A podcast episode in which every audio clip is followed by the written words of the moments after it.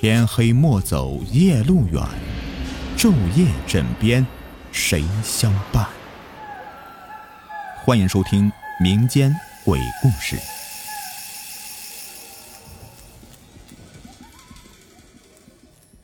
今天来讲一个民间鬼故事。农村是流传鬼故事最多的地方，每年的鬼故事更是层出不穷，有的听起来很真实。下面，雨田为大家带来一个农村灵异鬼故事，希望大家喜欢。那是十年前的遭遇了。十年前，我还是一个初中三年级的学生。在离家三十里外的小镇上读书。那天下午，在我们上自习课的时候，一个来镇上办事的本家叔叔找到我，告诉我祖母病重，快不行了，想见我最后一面。祖母只有我这一个孙子，叔叔说他没见到我是不肯落气的，希望我赶快赶回去见他老人家一面。祖母是我最亲的亲人。他老人家临死前念叨我，我怎么有不去的理由啊？我向老师请了假，飞快的往家里赶。回到家里，才知祖母已病重多日，父母和姑妈们日夜守护着她，等着给她接气。我见到祖母的时候，医生刚刚给她打过针，人还比较清醒。我叫了她一声，她立刻就认出我来了。听父亲说，这几日祖母连他和姑妈们都认不出来了。祖母已经是骨瘦如柴、气若游丝，很显然，他的双脚已经踏进了鬼门关，他的全身弥漫着一股死亡的气息了。这是我第一次面对面接近一个濒临死亡的人，内心震动很大。事实上。祖母却奇迹般的挨过了那场重病，她是第二年六月无疾而终的。说不清为什么，自我回来见她以后，祖母一直比较清醒，不像是一时半会儿就会上路的样子。吃过晚饭，天已经黑下很久了，我却必须赶回学校去。第二天是期末考试。这次的考试成绩对于第二年升重点高中的保送和推荐起到极大的参考价值，我不能不参加，而且还要考出好成绩来。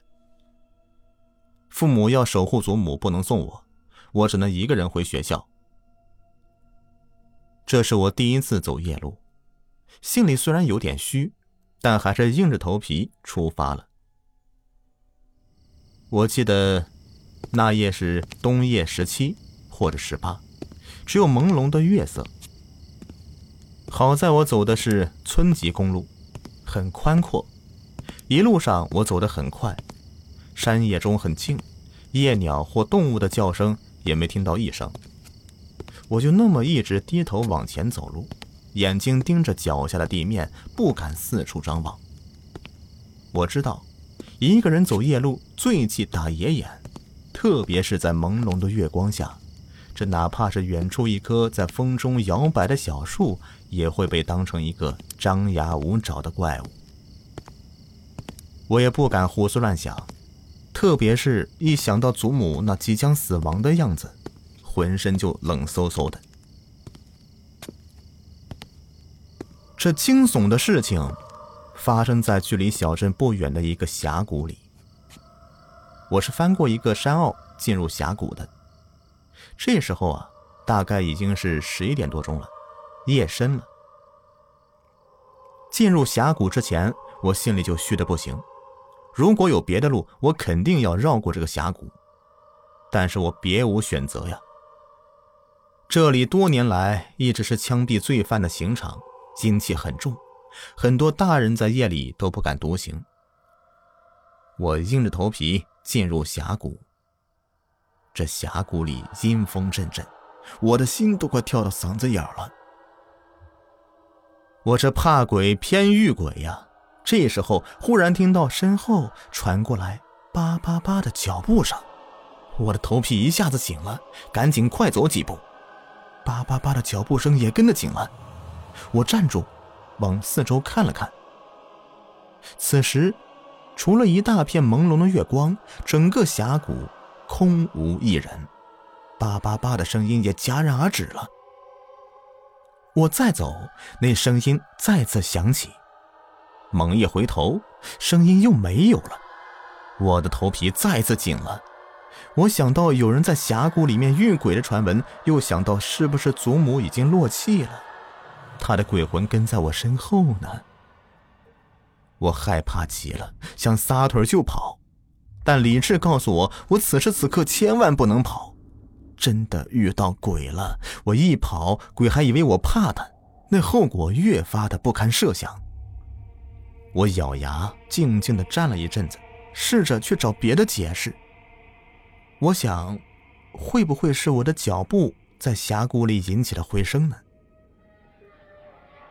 我放轻脚步，轻到根本就发不出声响。但是只要我一动，那种叭叭叭的声音就固执的跟在我的身后。我站住，它消失；我再走，它又响起；我快走，它跟得急；我放慢脚步，它也跟得不紧不慢的。那叭叭叭的阴魂不散的声音就跟在我的身后。我绝望了，我明白，我是被恶鬼缠上身了。就在这个时候，我的头顶骤然响起一声凄厉的叫声：“滚！”我的头皮一下子炸了，我惊恐的喊了一声：“鬼！”撒开双腿往前狂奔起来。幸亏那条峡谷不长，我一口气跑出了峡谷。一拐出峡谷，就是一个小村庄，那房屋就在公路旁，有几户人家还亮着灯呢。奇怪的是啊，一出峡谷，跟在我身后那追赶我的、令我恐惧的声响，也随即消失了。但是我还是不敢往后看。那天晚上，我在一户人家的屋檐下歇了起码有半个时辰，才缓过气来。不是我跑得喘不过气来，而是被吓得回不过神来。那天晚上，我对这个世界最深刻的关于惊恐的印象，永远烙在我的生命里。再后来，我否定了那夜遇鬼的幼稚想法。因为我终于明白了，那令我惊恐的声音的来源了。它是我帆布皮带头上的铁箍扣击腰间的皮带发出的声响，在峡谷里的回音。我不动的时候，它就没有扣击；我越走越急，它的扣击就越频繁有力。至于那声“呱”的凄厉惨叫声，无疑是那猫头鹰或者野猫子发出的。我是被自己弄出来的声音给吓着了。那个惊恐之夜的最大收获，就是让我知道了这个世界上其实是没有鬼的。很多被鬼吓坏的人，说白了，是被他自己给吓坏的。好了，这样一个不是鬼故事的鬼故事，你喜欢吗？有没有抚平你那被吓得砰砰乱跳的心呢？好了，我是雨田，咱们下期再见。